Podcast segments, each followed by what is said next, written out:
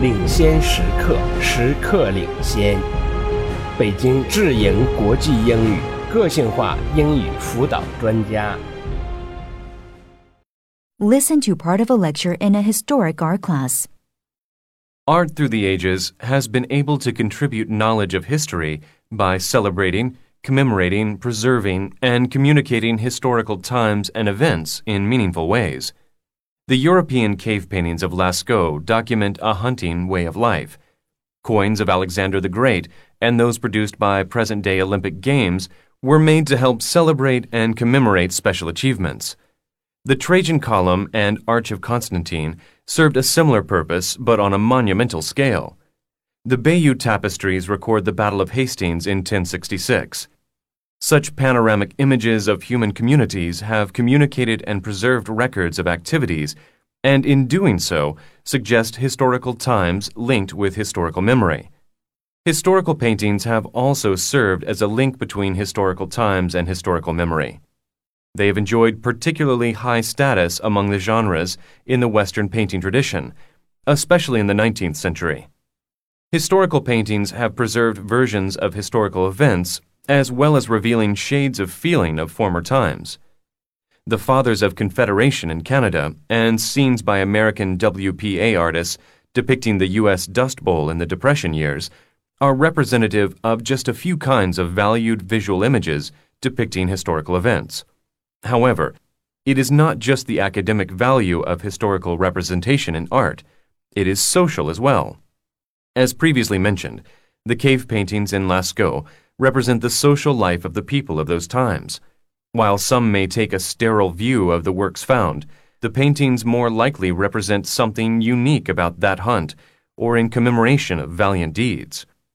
In this case, the paintings weren't intended for historical records, but as a celebration of the society. Coins and architectural triumphs were said to commemorate certain events or people, but the works themselves are more of a celebration of that society's accomplishments. These works of art are more than just replacements for written historical record, but were to stand on their own as a celebration to commemorate achievement. In modern society, many forms of art have been encased in tradition and stale museums, so that scholars and society itself is missing the record of celebrations going on all around us. The most notable of these is graffiti art, most often associated with the urban hip hop culture. While much of graffiti is just sight pollution or markings like a bear leaves on trees to mark its territory, some is of an exquisite insight and beauty that truly celebrates our society. The often clandestine missions to create such works speak to the perpetual fight of youth to throw off the shackles of a life dictated by an older generation. Since the dawn of humankind, the generation gap has often been the most difficult to cross. Youth these days use graffiti as a means of making their voice heard by hundreds of people from all walks of life. Even those that refuse to see the intrinsic artistic value of such work are equally part of the game as those who promote graffiti art as a legitimate medium for fine arts students to ponder.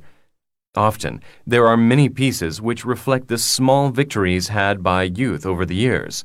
So, it is clear that much of the true graffiti art is a celebration of society, rather than a lament of lost hope, is about resistance, struggle, survival, testing new boundaries, all themes embraced in past representations of society through art.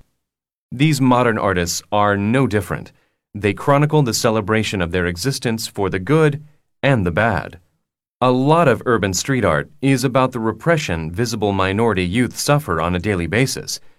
Just like the lyrics of many successful rap albums, the youth of this societal category feel disenchanted with their ability to find success in a system that discriminates against them every step of the way.